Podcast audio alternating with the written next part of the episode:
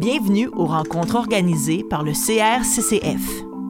Chaque année, le Centre de recherche sur les francophonies canadiennes de l'Université d'Ottawa offre aux chercheuses et chercheurs, aux membres de la communauté universitaire et au grand public une programmation riche et stimulante reflétant la diversité des perspectives disciplinaires mises de l'avant en études sur les francophonies canadiennes. Cette rencontre s'inscrit dans le cadre de la programmation scientifique de l'année universitaire 2022-2023. Pour plus d'informations au sujet du CRCCF et de son actualité, visitez son site Internet. La francophonie, elle est devenue diverse. les francophones s'identifient par, euh, par moment euh, à, à, une communauté minoritaire, comme c'est le cas ici au Canada. Donc, justement, il faut être bilingue dans le sens où on va comprendre à la fois l'hégémonie de l'anglais et la minorité et les combats des minorités euh, francophones canadiennes. Nous avons également de répéter mémoire le professeur Lucien Kalala Omotunde, un panafricaniste qui, comme Kadadjeu, apprenait également que les graines de toutes choses sont déjà présentes dans l'humain. Mais seuls les plus arrosés poussent. Arrosez vos graines de lumière par vos pensées, vos paroles et vos actes.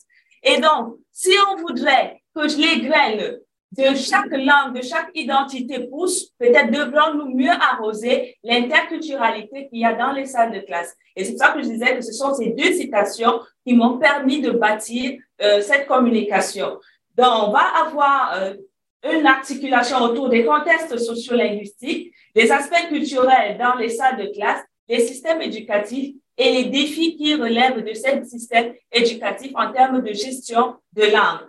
Et là, nous allons aborder les contextes sociolinguistiques au Canada, Cameroun et dans quelques pays africains. Nous allons débuter par le contexte sociolinguistique du Canada. On constate que, après avoir lu un article de Fleuret, il y a 8 millions de personnes qui sont nées à l'étranger et euh, cela relève des statistiques Canada sur 39 millions au Canada. Donc, ça signifie qu'il y a près de 8 millions de migrants déjà au Canada. Et, donc, c'est un pays qui accueille des migrants. Et les langues qui sont parlées généralement sont l'anglais, le français et d'autres langues.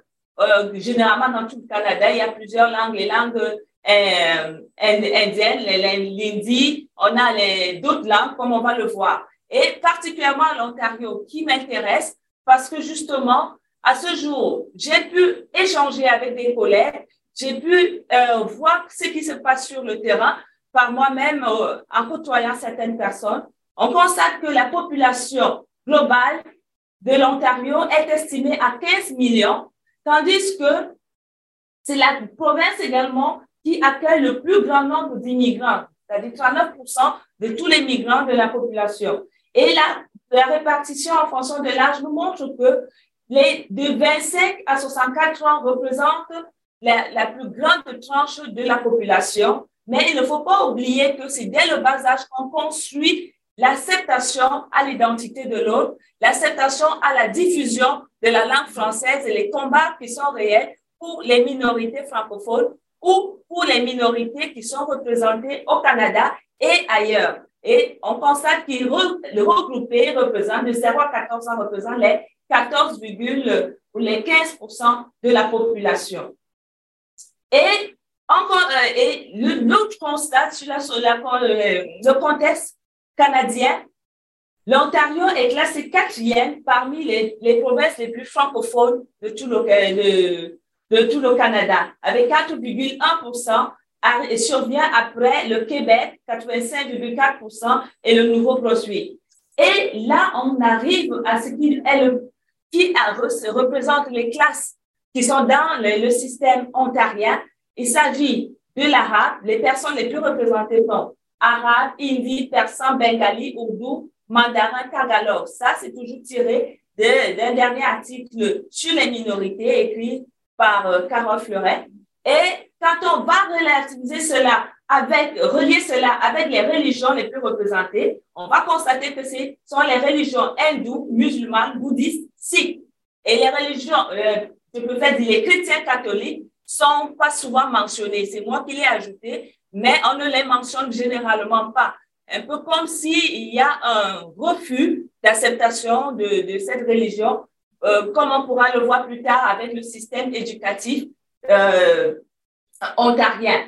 Donc, et une autre personne mentionne quand même, Laurie Evalois, qu'il y a le lingala, les, les, créoles, le dari, le malinké, le mandarin, le peul, le russe, le somali, qui sont également représentés, mais on ne peut pas connaître les pourcentages. Cela n'a pas été estimé. Et on constatera que c'est l'Afrique subsaharienne qui n'est pas estimée. Et il y a une certaine méconnaissance également de cette culture, même par l'auteur, qui parle des peuples. Les peuples sont les, populations et les langues parlées par les peuples, ce sont, c'est soit le Pula, soit le Fulani, soit le Fufulde. Donc, les peuples ne sont pas une langue euh, comme ça a été classé ici. Et donc, justement, la gestion des langues permettrait de reconnaître les langues des uns et des autres, surtout si elles sont représentées. Quand on revient maintenant aux situations sociolinguistiques du Cameroun et des autres pays euh, africains, on va constater que la, la, quantité de migrants au Cameroun est élevée à 1,5 million et 1 million de déplacés internes depuis 2016 environ, où il y a une guerre, euh, pas vraiment une guerre, mais il y a des réclamations sécessionnistes qui ont engagé les déplacements internes et même externes vers le Nigeria. Mais à l'interne, il y a un million de déplacés internes, alors qu'il y a juste 579 209 réfugiés identifiés par les, les, Nations Unies en 2018. Mais en Afrique centrale, c'est le Congo qui accueille le plus grand nombre de réfugiés de par les guerres qui sont autour et la Côte d'Ivoire pour l'Afrique de l'Ouest. Même les Camerounais euh, aiment bien aller en Côte d'Ivoire pour faire des études. Les langues, le Cameroun, comme euh, certains pays, est, est bilingue, mais la particularité, c'est que son bilinguisme officiel est d'abord anglais-français. Avant maintenant de penser aux langues nationales, qui sont 248, mais pas utilisées dans le système éducatif. C'est toujours euh, une langue de la communauté à la maison et ce sont toutes des langues généralement minoritaires. À côté de ces langues nationales, il y a le camfran anglais et le pidgin English. Le camfran anglais est, une, est un mélange de langues africaines, de langues camerounaises, du français et de l'anglais. Donc, euh, on va, euh, c'est, euh, je te wait ce soir. Ça, c'est le camfran anglais. Alors que le pidgin English, c'est aditoxé. C'est donc, c'est qu'on dit en broken English, c'est purement de l'anglais qui a été reformaté. Et les autres pays africains francophones, on a déjà parlé du Cameroun avec les langues camerounaises qui sont utilisées à l'informel. Et l'Algérie, par exemple, et comme c'est la plupart des pays maghrébins ont l'arabe d'abord, l'arabe standard, et ensuite le français. Et c'est ce qui est imité dans plusieurs autres pays, comme les Comores, Djibouti, Mauritanie, où c'est l'arabe et le français qui sont des langues officielles. Alors que pour les pays euh, de l'Afrique subsaharienne, on va constater également que le Sénégal a le français et le Wolof. C'est toujours une langue africaine, une langue du terroir et une autre langue en termes de bilinguisme. Mais c'est d'abord le français qui sera toujours utilisé, même si on cite une autre langue. C'est le cas, par exemple, euh, de, la Centrafrique, où c'est le français et le sango, mais le français est utilisé à l'école et pour toutes les questions administratives. C'est également euh, le cas au Kenya, Ouganda, Zimbabwe, qui sont pourtant des pays anglophones. Et le Rwanda se démarque parce que c'est l'un des rares pays, ah, bon, peut-être parce que c'est devenu anglophone, mais c'est l'un des rares pays qui, était, qui est dans la francophonie, mais qui a quatre langues, euh, le Kinyarwanda, l'anglais, le français et le swahili. C'est classé en, euh, ce classement est fonction de, des stratégies rwandaises, des politiques stratégiques rwandaises pour la diffusion des langues. Donc, le Kinyarwanda est utilisé à l'école primaire, tandis que l'anglais commence à intégrer le système à la fin et euh, au secondaire. Et le français n'agit maintenant que comme matière, généralement. Donc, le français est devenu un peu plus une langue étrangère pour eux depuis les années 2000. Donc, et les enfants nés en 2000 parlent plus l'anglais que le français, mais on constate quand même qu'il y a toujours le français qui est parlé par les plus euh, les, les aînés. La RD Congo a eu comme langue officielle le français et depuis 2006, ils ont mis quatre autres langues euh, en tant que langue nationale, pas langue officielle, le Lingala, le Swahili, le Kikongo et le Chiluba. Et donc, ce sont ces langues-là qui agissent comme autres véhicules. On va, je, je, je m'en tiens maintenant au Ghana, qui est particulier parce que le Ghana vient d'intégrer la francophonie parce qu'il y a des établissements qui enseignent le français et le français commence à être diffusé, mais est minoritaire. Et ce sont des stratégies. Ils ont donc une langue officielle, mais voudraient, selon leur gouvernement, adopter maintenant aussi le français pour devenir bilingue. Mais là, c'est ce qu'ils disent, mais ce n'est pas encore institutionnel. ils ont une langue officielle qui est l'anglais et 10 langues nationales qui sont reconnues et 85 autres qui sont des dialectes. Et si on parle maintenant des aspects culturels, nous avons fini avec les aspects linguistiques. Nous allons parler des aspects culturels. Nous avons ici, d'abord au Cameroun, nous avons ce mets. Ça, ça s'appelle le, euh, la sauce jaune, comme c'est écrit. Ça, c'est pour que tout le monde comprenne. Mais les termes sont achou. Euh, c'est le achou pour beaucoup de personnes et ça se cuisine généralement avec de l'huile rouge. J'ai fait également d'autres mets comme le sanga. Ça, s'appelle sanga. Justement, ce sont des mots intraduisibles. On a également le ndolé, qui est le plus prisé généralement et le plus connu. Et nous avons, par exemple, une danse. Ça, c'est ce je ne sais pas si on l'entend. J'aurais aimé qu'on entende. Il y aura écho.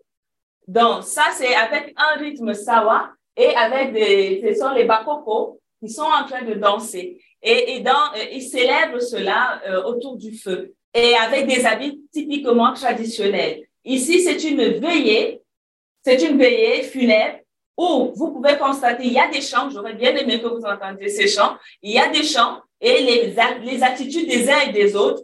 Certains peuvent penser que c'est une réjouissance, mais c'est pas une réjouissance du tout. Ce sont des lamentations à l'endroit du défunt.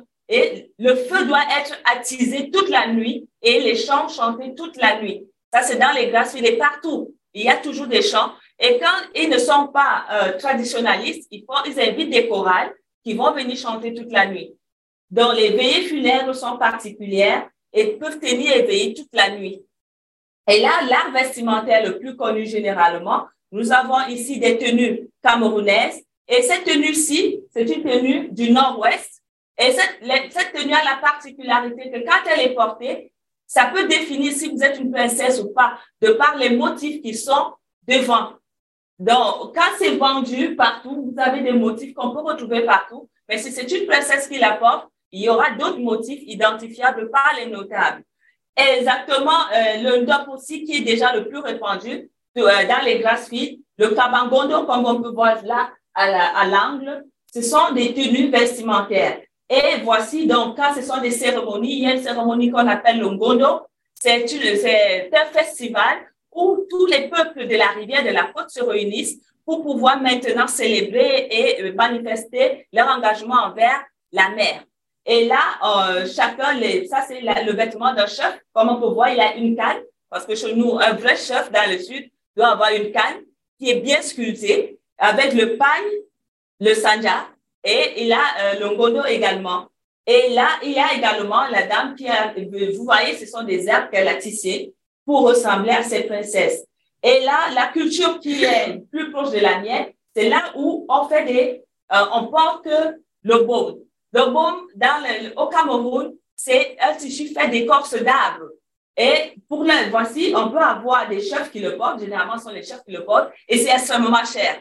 Parce que le, le, le temps de tanner l'arbre, le temps de le sécher, de coudre, c'est, ça peut être fait qu'à la main. Et donc, voilà, c'est la, la, la tenue d'apparat généralement des chefs traditionnels. Et là, c'est une robe de mariage, ici, pour euh, les personnes qui ont des moyens pour porter cela. Et là, je ne sais pas si vous voyez, la dernière image, c'est comment est-ce que cela se fabrique. Vous voyez, on a pris l'arbre, on, on, va les, enlever l'écorce et on va tailler de manière à ne garder que quelque chose de solide et qu'on peut euh, justement utiliser. Comment dans ces cultures sont peuvent être représentés ailleurs? Si vous voyagez, vous avez ces cultures-là, plusieurs personnes la, la connaissent. Est-ce que ces cultures doivent elles, disparaître parce qu'on est parti d'un milieu à un autre? Ou est-ce qu'on pourrait apporter d'autres cultures? Et là, je, je parle de la dot cette fois-ci. Pourquoi? Parce qu'en Afrique, la dot reste exigée aux hommes. Elle est exigée et en fonction de l'ampleur de la dot, on saura que vous pouvez conserver ou euh, entretenir votre épouse, les enfants. Et par moments, certains se ruinent justement et sont plutôt endettés. Et là, il y a aussi un autre calvaire, c'est que la belle famille, c'est-à-dire la famille de la femme, se dit c'est le dernier moment où on pourrait maltraiter la famille de l'homme. Et voilà donc certains qui peuvent porter des calebasses sur la tête la nuit pour partir donner des dons. Et la femme, dans et la dot est plus importante parce que c'est un mariage coutumier. Ce mariage est généralement plus reconnu que le mariage civil. Et c'est pour cela qu'il est plus exigeant. Là, je vous je ne vous ai pas montré euh, là où on va demander la main. Il y a, ce sont que des aînés qui demandent la main. Et ensuite, maintenant, on a la femme qui est toujours enlevée dans la nuit. On ne l'enlève pas en journée. Et dans certaines tribus, ça c'est le, certaines tribus, pour la dot, on vous demande d'aller voler un mouton au nord ou un, un, un cabri pour montrer que s'il n'y a pas d'argent vous pouvez prendre soin de votre femme. Et ça, c'est, ça a souvent été commenté. Et il y a les rites de purification.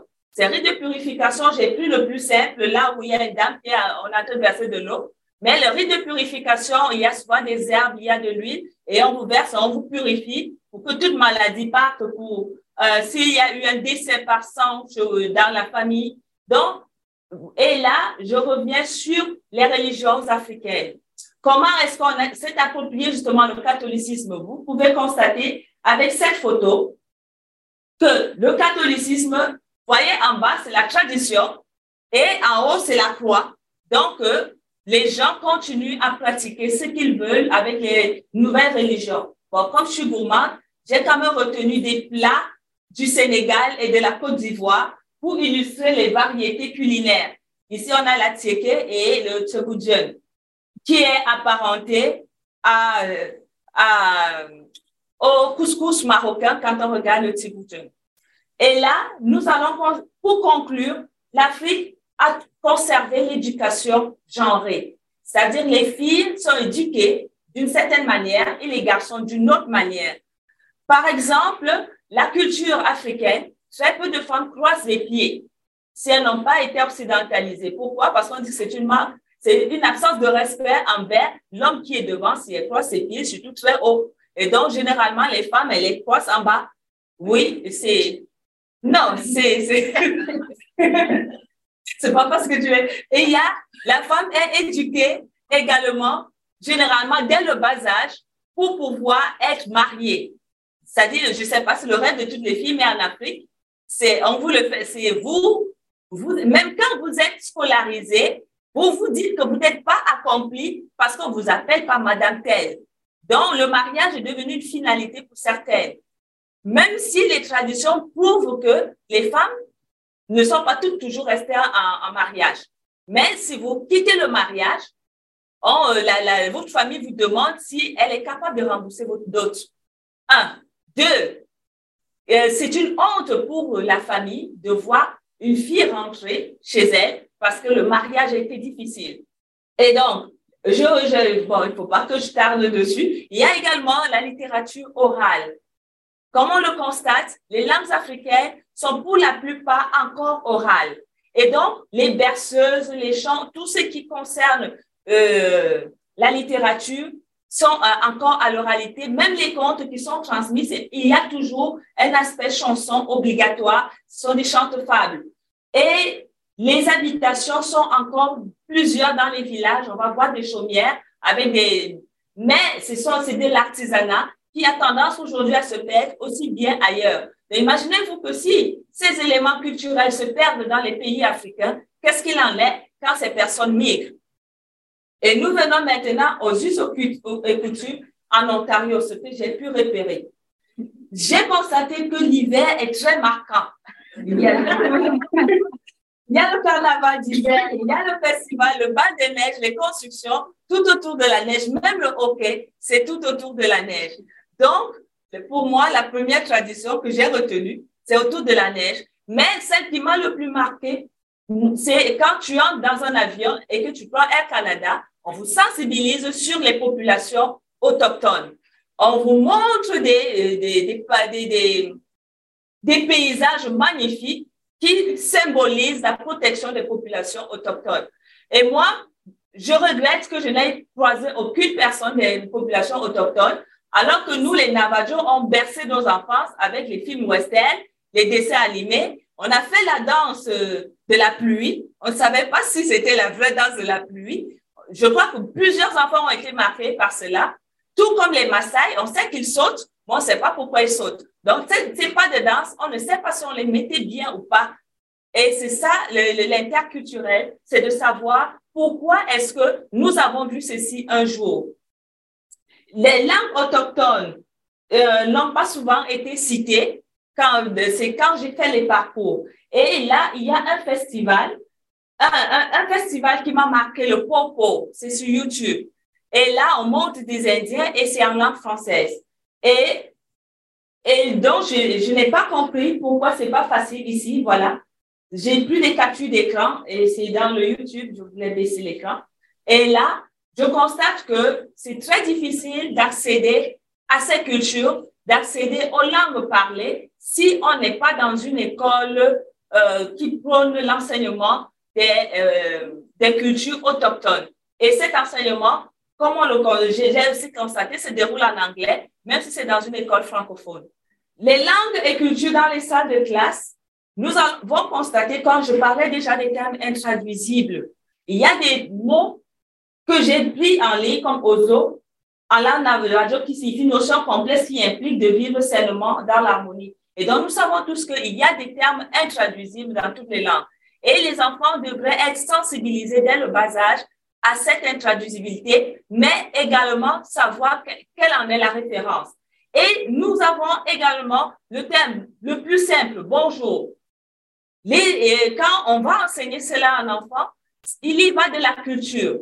Si c'est un Français, on va dire peut-être de lever la main. Certains disent de tendre le bras. Maintenant, avec la COVID, par moment, on a un geste qui est comme namasté. Donc, ça, ça varie. Mais chez le bonjour, si vous l'avez, c'est une traduction mot à mot. Comme en Douala, on dit il dit babouam. C'est euh, euh, jour bon. Ça n'a pas vraiment le sens de bonne journée qui est revêtu. Ah, dans les langues africaines, on dit généralement, on va dire en Douala, au bout si tu t'es levé, on va te dire Ottawa à Manguissa, c'est-à-dire tu, tu es debout, au lundi. Et on reprend parfois par une question. Généralement, c'est toujours une question. Donc, ce n'est pas un point. Et donc, vous voyez que l'aspect culturel s'effrite quand on enseigne bonjour à un enfant, alors que dans la langue maternelle, c'est généralement une question. Dans les langues maternelles, c'est généralement une question. Donc, c'est un peu difficile. Est-ce que ces les dispositifs considèrent tous ces éléments culturels véhiculés aussi bien par la langue que par la culture elle-même? Dans les systèmes éducatifs, j'ai préféré commencer justement par Nathalie Auger, qui soutient une plus grande prise en compte de la langue d'origine des élèves lors de l'apprentissage du français pour des avantages didactiques, mais surtout symboliques. On peut sans grand risque faire l'hypothèse que les bénéfices sont d'ordre psychologique dans la mesure où est assurée la reconnaissance symbolique au sein de la classe et de l'école, et de la langue et de la culture d'origine des élèves. Donc, on ne pourrait pas enseigner à des élèves comme s'ils n'appartenaient pas à des cultures, même si le combat que j'ai compris pour la minorité francophone canadienne, c'est une reconnaissance d'abord des francophones, des ayants droit et une diffusion du français et une plus grande ouverture des écoles en langue française. Donc, à l'Ontario, on va constater que l'éducation est financée par les fonds publics et il comporte trois niveaux, l'éducation de la petite enfance pour les enfants de la naissance à 6 ans, l'école élémentaire pour les élèves de la maternelle à la huitième année et l'école secondaire. Et l'article 93 de la Constitution confère au sujet code catholique romain le droit d'accès à un système scolaire confessionnel distinct, mais toujours financé par les fonds publics, et aux familles d'expression française, celui de débuter des écoles francophones.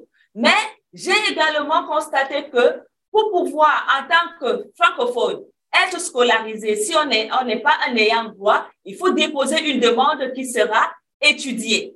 Et euh, en fonction justement du background, quand on est chez les catholiques, on va regarder si vous êtes baptisé ou pas afin que votre enfant soit accepté. D'où les migrants ont tendance à beaucoup euh, chercher les établissements laïcs que les établissements privés. Mais euh, et là, on va il y a 12 conseils scolaires de langue française, mais on constatera que le conseil scolaire catholique, je crois, est le plus répandu parce qu'il y a plus d'enfants francophones inscrits dans ces conseils-là. Et donc, on, va faire le parallélisme, comme je le disais dernièrement, avec la diffusion de la langue et la religion. S'il n'y avait pas ces conseils scolaires euh, catholiques, il y aurait eu moins de francophones dans les, régions. Oui, puisque 70% d'élèves francophones sont inscrits dans les écoles catholiques et non laïques, selon les, selon hum, Radio-Canada sur YouTube. Vous pouvez consulter cela. C'est la référence en 2018.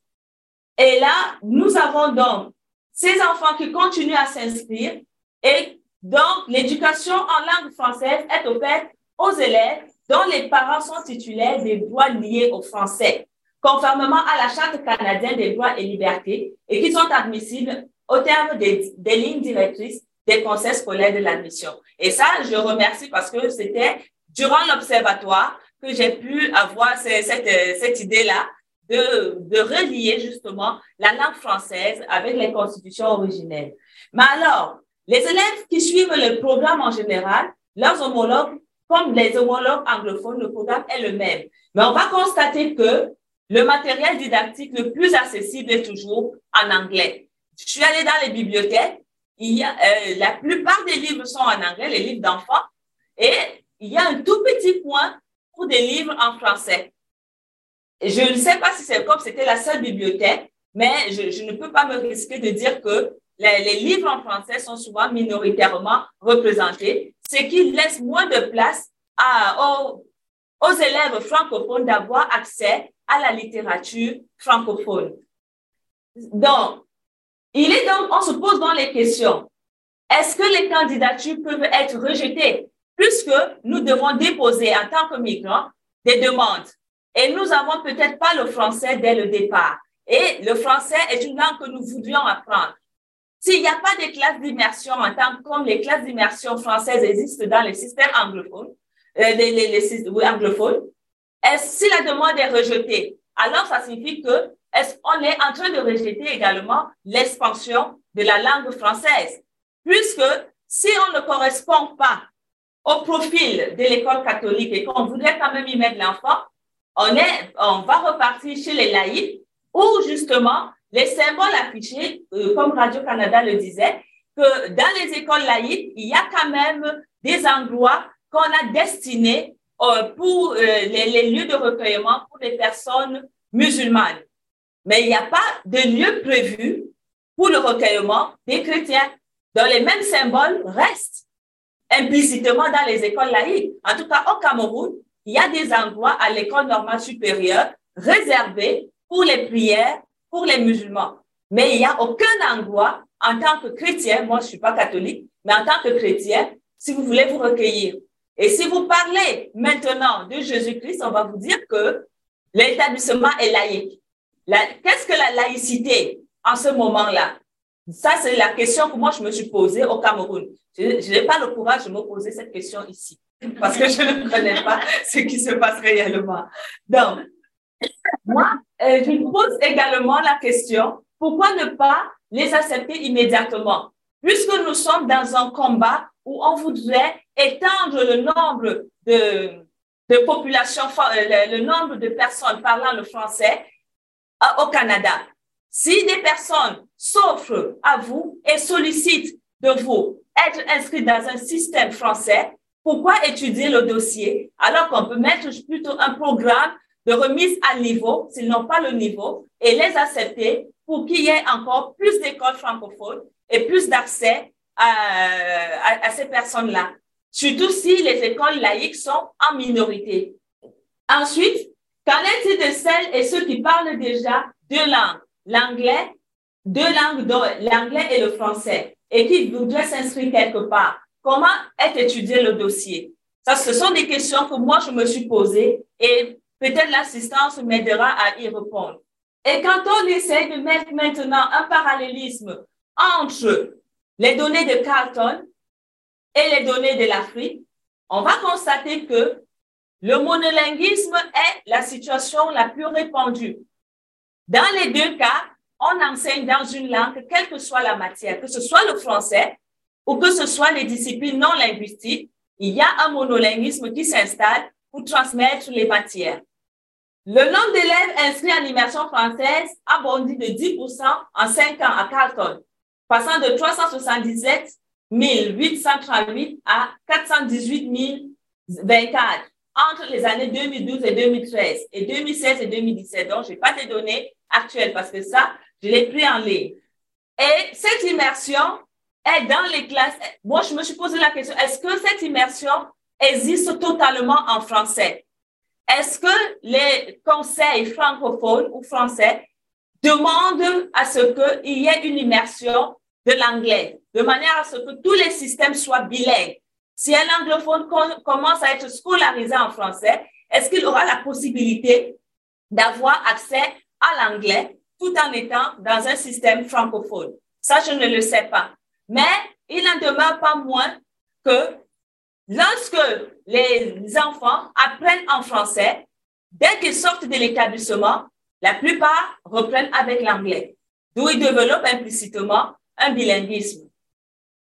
Les établissements bilingues chez nous, en Afrique, accueillent toujours plus d'élèves et on va constater que les anglophones, bien qu'étant minoritaires, reçoivent majoritairement les élèves de parents francophones parce que l'anglais est de, euh, le bilinguisme est devenu une opportunité de travail pour chacun. Donc, l'immersion monolingue elle devient de plus en plus en baisse, tandis que les immersions bilingues sont en croissance et partent dans le monde entier. Dans les approches maintenant qui vont nous permettre d'aborder les défis, c'est est-ce que nous pouvons passer des classes qui prônent le monolinguisme pour des approches un peu plus plurielles, acceptant l'interculturel? Ou comme Auger l'a proposé, une comparaison entre les langues. Est-ce que on est obligé d'achever les programmes ou de considérer les acquis des élèves, l'environnement d'où vient l'élève, et donc d'accepter qu'on puisse utiliser les aspects multimodaux pour l'enseignement. L'aspect multimodal n'est pas que d'aller filmer dans la société, mais c'est également de prendre de la communauté et rentrer en classe, apporter quelque chose, partager en français pour promouvoir le français. Mais les élèves auraient compris que cela existe aussi dans leur euh, identités locales. L'immersion totale dans la culture est enseignée, mais également la considération des cultures dans les autres salles est aussi à prendre en compte. Donc, la multimodalité, pour moi, reste majeure. L'interculturalité ou les approches plurielles qui sont souvent prônées avec euh, l'approche intégrée, c'est aussi des décisions à prendre, mais la considération des autres Français qui n'arrivent pas souvent, parce que je, je le mets toujours en fin, on considère toujours que les langues des autochtones, les langues africaines, mais on oublie que le français également a des variétés, aussi bien au niveau des accents qu'au niveau du lexique, et que les migrants apportent leur variété. Qu'en est-il? Devrait-il supprimer ces variétés au bénéfice du français canadien ou au bénéfice du français camerounais? Comment le, pourquoi justifier, comment et pourquoi justifier cela? Ce sont des défis. Et moi, pour moi, le plus grand défi, repose sur l'acceptation et l'acceptabilité de la diversité culturelle et linguistique des apprenants qui ont aussi quelque chose à apporter. Et nous pouvons clôturer en disant que les dispositifs en place en Afrique et au Canada pourraient respecter les discours institutionnels pour promouvoir la diversité et l'inclusion en salle de classe et renforcer la présence du français et des langues et cultures dites partenaires. Les dispositifs d'immersion devraient appartenir aux écoles françaises afin d'accroître le bilinguisme des apprenants. Parce que celui qui part dans une école française va côtoyer au quotidien l'anglais. Et donc, son bilinguisme, forcément, sera soutenu. Comment systématiser l'usage des langues et des cultures dans une salle de classe hétérogène, linguistiquement et culturellement? Mais qui plus est, comment former euh, les enseignants en formation initiale et en formation continue à accepter les cultures en présence dans les salles de classe dès le primaire. Et ça, c'est sur cette question que je clôt mon propos. Merci beaucoup, Julien. Euh, ça va être la période des questions. Alors, je vais prendre. Vous avez besoin du micro ou on s'entend suffisamment? C'est bon, ah, Je ne pas du micro. Alors, euh, période de questions, de remarques, de commentaires. En avez-vous? Oui, monsieur? Est-ce qu'il y a un aspect conflictuel euh, concernant la langue de l'ex-colonisateur ou de, ce qui est perçu comme l'ex-colonisateur, ou les langues occidentales, disons, qui sont généralement perçues comme des colonisateurs, j'imagine, ou d'ex-colonisateurs? Est-ce qu'il y a un aspect conflictuel ou plutôt c'est l'inverse. On veut avoir accès au français et à l'anglais parce que c'est la langue, disons, peut-être internationale ou la langue de la science ou la langue de l'avancement et du développement. Je vous remercie. Il y a un aspect conflictuel dès le départ, puisque si on se fie déjà à Calvet, les langues sont toujours en guerre. Et donc, dans les systèmes de diglossie, il y a affrontement entre les langues africaines et la langue dite héritée de la colonisation. Pourquoi? Parce que la langue héritée de la colonisation ou les langues héritées de la colonisation ont une telle hégémonie qu'elles ont fini par faire croire que les langues africaines n'ont pas de grammaire, ne sont pas capables de véhiculer une science, ne sont pas capables de grammaire. Et donc, le conflit est déjà le positionnement de cette langue-là. Et bien que certaines langues, euh, il y ait des, écrits avec des livres de mathématiques, des dictionnaires et autres, même ces langues-là ne sont pas toujours reconnues.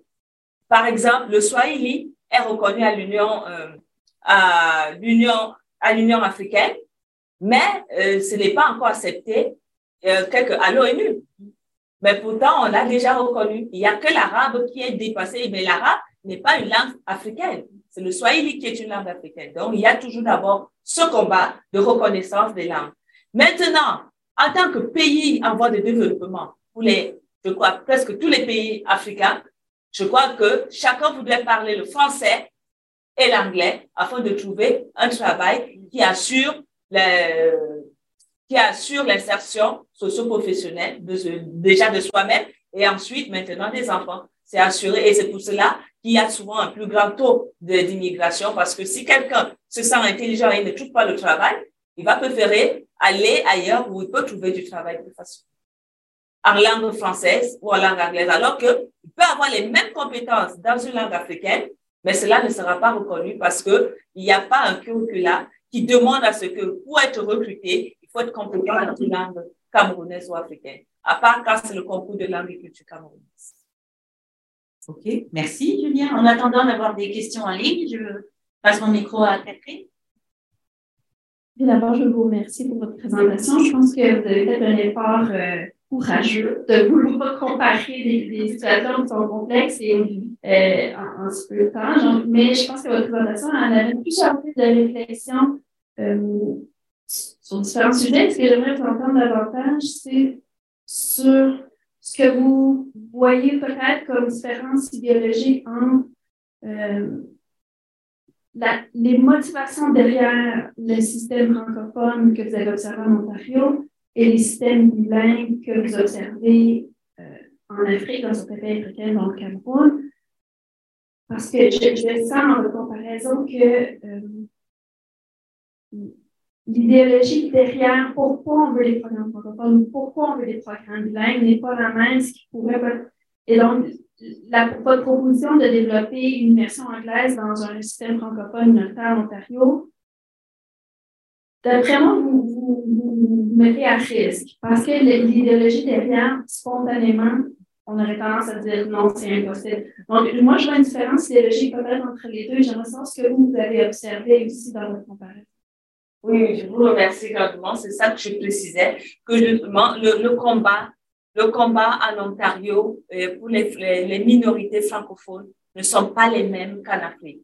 Parce qu'il y a un positionnement idéologique qui voudrait une reconnaissance déjà des francophones. Donc, l'idéologie serait que on, puisse développer euh, une population francophone, franco-francophone. pour qu'il y ait une culture qui soit derrière. Alors qu'en Afrique, le premier combat d'abord, c'est un combat de reconnaissance des langues. Ensuite, le second, c'est pour le bilinguisme. Nous, on l'a appelé d'abord le bilinguisme identitaire. À l'exemple des, des, institutions camerounaises, des institutions africaines, où on a toujours comme langue aussi, y a des langues qui s'apparaissent comme langue officielle. On aura le swahili et soit l'anglais. On aura euh, les langues camerounaises et le, le, français. Donc, le combat est de, de mettre pour l'idéologie africaine d'essayer de, de, rééquilibrer les forces entre le français et les langues africaines. Et maintenant, pour le bilinguisme officiel au Cameroun, le combat, c'est que les deux langues soient utilisées par toutes les populations de manière identitaire. C'est-à-dire qu'on devrait pouvoir s'adresser à un anglophone en français et il répond, et à un francophone en anglais et il répond. Et c'est dans, et c'est dans cette perspective qu'on a décidé que les systèmes éducatifs devraient être revus pour qu'il y ait plus d'enseignement bilingue, français-anglais. Et si c'est un enseignement, un sous-système anglophone, le français est utilisé, est enseigné à raison d'au moins trois heures par semaine au primaire. Donc, c'est une obligation. Et si c'est l'inverse, c'est un système francophone, l'anglais est enseigné pendant au moins trois heures afin que les élèves soient totalement bilingues et non pas avec une reconnaissance en tant que francophone ou anglophone, parce qu'il faut le reconnaître d'abord, euh, les Africains ont aussi leur langue pour lesquelles ils devraient se battre, même si on, on constate qu'il y a une guerre aujourd'hui de sécession en termes de francophones et d'anglophones. Cette reconnaissance à, euh, à d'autres cultures. Alors qu'ici, en Ontario, l'idéologie voudrait, j'ai essayé de le comprendre la dernière fois, l'idéologie voudrait qu'il y ait des personnes qui veulent défendre le français, surtout que le, français est en pleine décroissance euh, au Canada et même en Ontario. Et les personnes qui s'inscrivent dans les systèmes et les scolarisations françaises diminuent, dont le combat est celui-là. Mais est-ce que ce combat devrait exclure les populations migrantes qui intègrent la société ontarienne? Ça, c'est ma question en fait, et c'est pour ça que je proposais cette solution d'accepter les autres. Tout, en sachant qu'on peut développer plusieurs identités sans complexe et défendre cela. C'est pour ça que j'ai pris également le cas des joueurs où un joueur africain joue dans une équipe occidentale et se reconnaît euh, appartenant à cette équipe-là. Et c'est sans complexe qu'il viendra marquer un but dans son ancien pays. C'est la même chose pour les migrants. Nous, on a vu ça. Celui qui nous a, qui a éliminé le Cameroun est un Camerounais.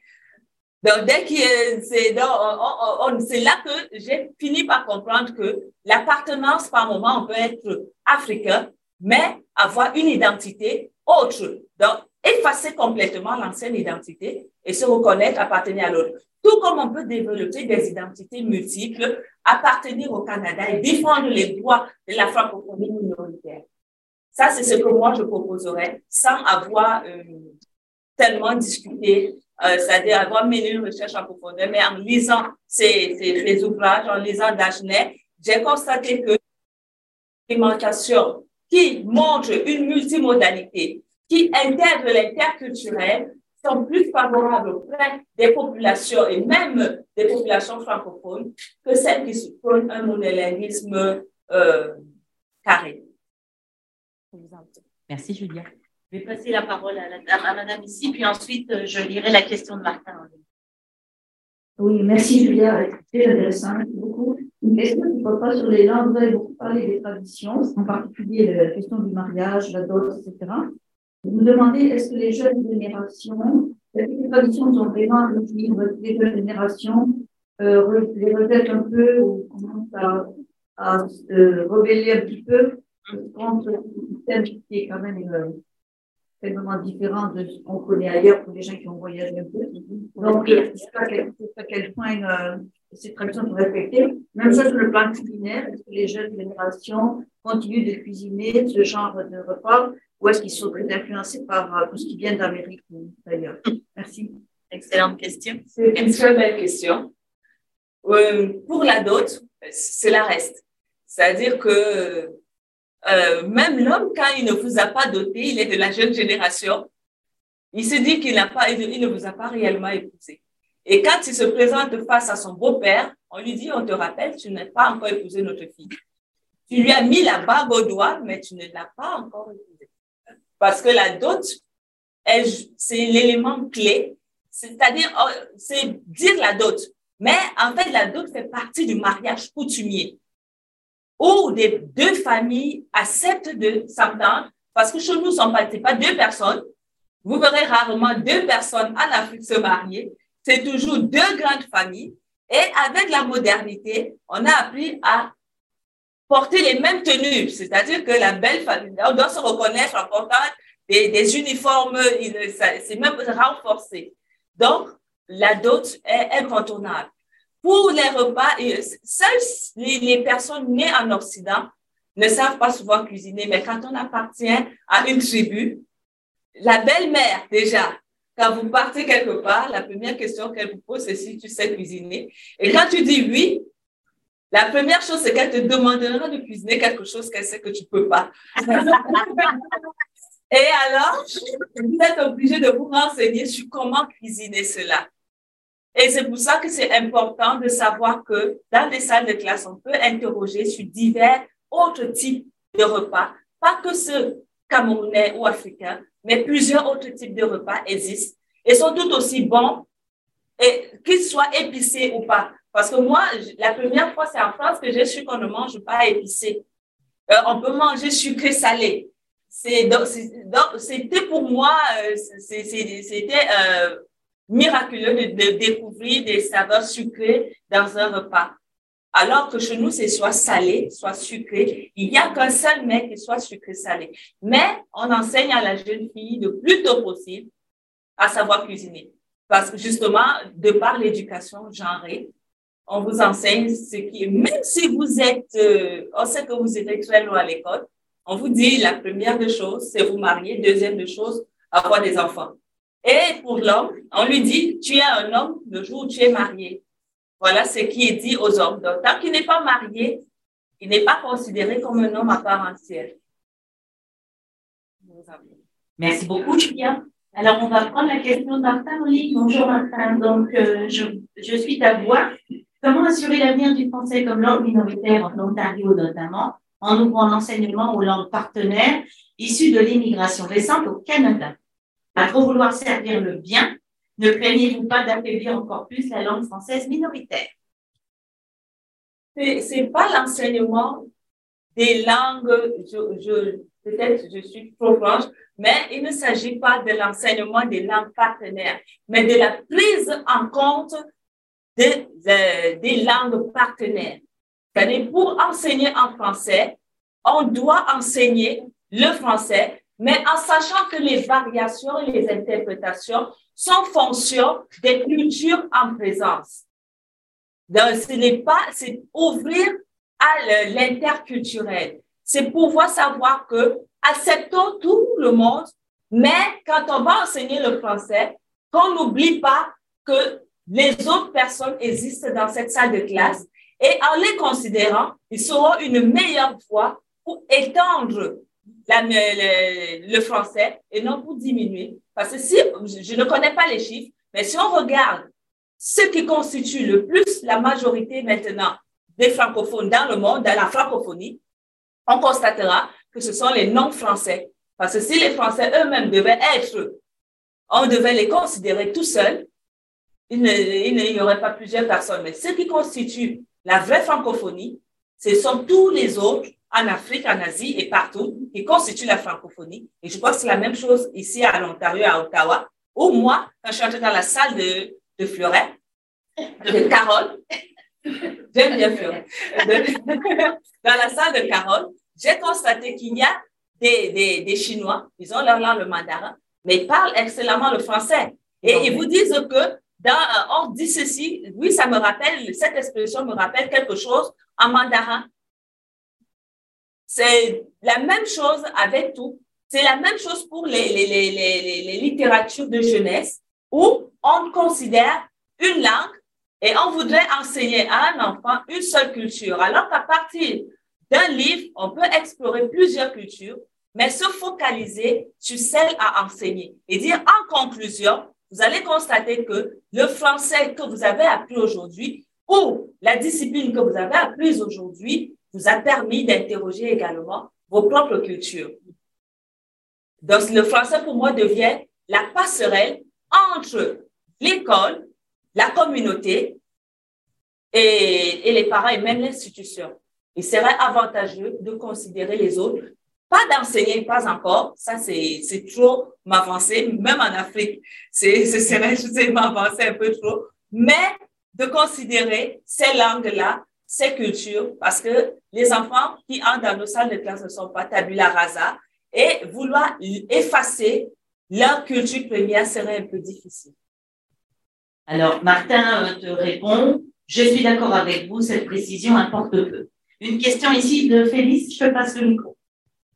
Merci beaucoup. Bonjour Julien. Merci pour l'excellente présentation. Euh, on voit que tu as vraiment fait un beau tour de, as tenté en tout cas de comprendre Ontario et, et, et j'aime beaucoup de fait de faire la comparaison avec le Cameroun. Euh, D'ailleurs, euh, chez la d'éducation, on a un nombre important de ressortissants du Cameroun, donc euh, merci beaucoup, on apprend. Euh, tu as posé des questions au sujet du Canada, de l'Ontario. Je vais me permettre de donner au moins une, réponse partielle. Il y a certainement d'autres perspectives sur la question. Donc, euh, vous avez dit que ce serait intéressant que l'éducation française fasse partie des, des conseils scolaires de langue française. Il y a une raison historique pourquoi ce n'est pas le cas.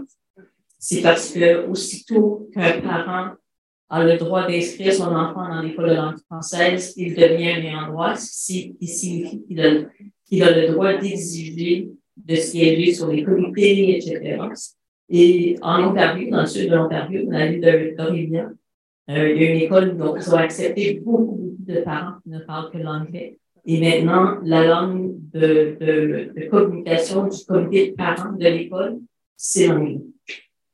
Donc, c'est un peu ces tensions-là qui existent. Et donc, c'est pour ça que l'immersion, historiquement, c'est peut-être à revoir, mais historiquement, c'est pour cette raison que l'immersion ne fait pas partie du système scolaire de langue française. Euh, L'autre chose, vous avez demandé, mais pourquoi on ne nous accepterait pas immédiatement dans l'école de langue française? La politique d'admission du ministère de l'Éducation est justement que oui, il faut faire de langue, mais aussitôt qu'on voit que vous êtes d'un pays de la francophonie, euh, c'est automatique, le surintendant des écoles est censé, maintenant, ce sont des êtres décisions, donc censé, et ce qui arrive, c'est pas nécessairement toujours la même chose, mais c'est censé être une, émission automatique. Euh, donc, simplement pour ces, ces deux points-là.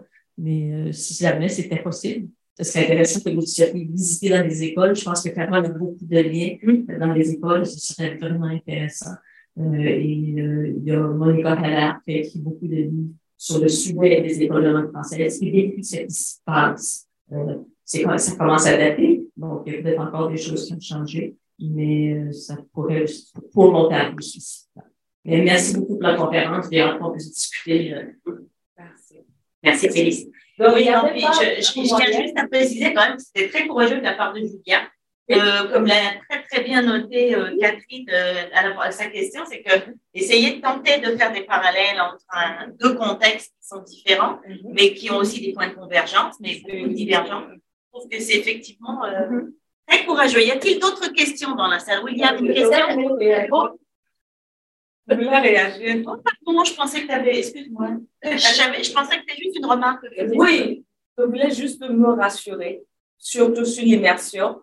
Est-ce que euh, chez nous, généralement, quand il y a un conseil, on exige la langue, euh, euh, c'est-à-dire que le parent est obligé de parler la langue du conseil. C'est-à-dire, si c'est en français, on vous dit ne parlez que le français. Ce qui obligeait les, les parents, généralement, qui ne parlaient pas français ou anglais, à partir, en tout cas, quand un parent francophone inscrit son enfant dans un système anglophone, comme les francophones sont majoritaires, quand il parle en français, on lui dit qu'on ne comprend pas. Et c'est donc, ce qu'il fait, c'est qu'il part apprendre à parler l'anglais.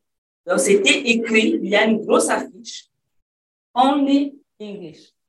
Donc, pour tous ces parents francophones, se sont vus obligés de recommencer à apprendre euh, cette langue-là. Peut-être parce qu'il y a eu un laisser-aller au départ où on a dit non, on commencer à parler en anglais et on est habitué et là, tout devient en anglais, même si c'est en français. Mais chez nous, quand c'est en français, tout reste en français. Vous savez que quel que soit votre niveau, il est mieux de mal s'exprimer en français que de, de, de, de corrompre le, le, médium de communication. Sauf qu'il y a quand même une anglo-dominance qui est vraiment très, très claire ici. C'est ça les enjeux de la complexité du, Une dernière question, après ça, je vous convie au lunch. Donc, euh, je vais laisser la parole à William. Euh, je voudrais te saluer, euh, Julia, et merci beaucoup pour ton, ton intervention. Euh, je suis, je suis émerveillé, impressionné, euh, ta manière de procéder, de comparer, et c'est très fort. Euh, je voudrais revenir sur deux choses. Euh, le premier point, c'est en ce qui concerne la dot. Euh, je reviens dessus parce que généralement, quand on parle de la dot chez nous, des personnes d'une autre culture rient ou sourient parce qu'elles n'arrivent pas à comprendre comment on peut aller doter une femme. Est-ce qu'on vend la femme? Quelqu'un dit non, on est autonome. Comment un homme doit prendre soin? D'une femme? Ce n'est pas normal. Voilà rapidement ce qui peut se passer dans la tête euh, alors, mais il faudrait simplement faire remarquer que le but de la dot, c'est tout ce que tu as dit, surtout pour bâtir les liens. Et généralement, un point que euh, devra ajouter, c'est qu'on ne termine jamais la dot. Parce que quand on demande quelque chose, on demande tellement plus que le gendre ne peut pas justement remplir les conditions pour dire que nous devons toujours rester en contact être en relation. Et d'ailleurs, cette dot, c'est pour festoyer, c'est pour fêter ensemble. Ça ne va pas dans la peau. C'est pour bâtir justement euh, les liens. Euh, je repasse, oui. Merci, William. Bah, D'où l'importance, je me, je me permets de donner ce mot-là, je vais laisser la parole à Julien, d'où l'importance d'une approche interculturelle parce que pour éviter justement de cristalliser toutes sortes de représentations stéréotypées, eh bien, lorsqu'on explique ça à des élèves, ils sont capables de comprendre. Parce que nous, on a d'autres rythmes, peut-être pas des notes, mais on a des rythmes de passage. Voilà. Euh, Vas-y, Julien, je te laisse le mot de la fin. Merci, William. Merci. Donc là, William a bien conclu, c'est que si on ne fait, on considère pas les langues, on ne gère pas bien les langues en présence, les cultures en présence, on aura peur par moment d'enseigner sous une forme de dogmatisme. Et c'est ce dogmatisme qui m'effraie généralement quand j'entre dans une salle de classe et qu'on doit juste respecter euh, certains canons. Et donc, on devrait peut-être briser certains dogmes pour pouvoir envisager l'existence de l'apprenant en tant qu'apprenant avec une langue et une culture pour enseigner n'importe quelle matière. Je vous remercie. Ah, vous avez discuté il y a ensemble de la liberté des langues à salle de classe l'enseignement du français. Quelles seraient les stratégies pour les élèves qui ont des langues à tradition orale? Les... Il y a quelqu'un qui a posé la question. Euh, c'est mon étudiant qui a Je vous remercie énormément. C'était extrêmement intéressant. Euh, en tant que franco-ontarienne. Euh, oui, je sais, on a fini. C'est ça, j'ai dit, on a fini. On a terminé. Ça, oui, les gens vont euh, pouvoir continuer à parler avec vous pendant le lunch. Les gens à distance, euh, on vous salue. La conférence a été enregistrée et va être diffusée sur notre, euh, notre chaîne de balado, donc vous pourrez y avoir accès. Et on se revoit en, dans la nouvelle année pour notre première rencontre de janvier qui est le lancement de l'exposition euh, sur, euh, sur les archives de Gilles Provost, un homme de théâtre franco-ontarien. Donc, euh, merci beaucoup, Julien. merci à vous tous d'avoir été là.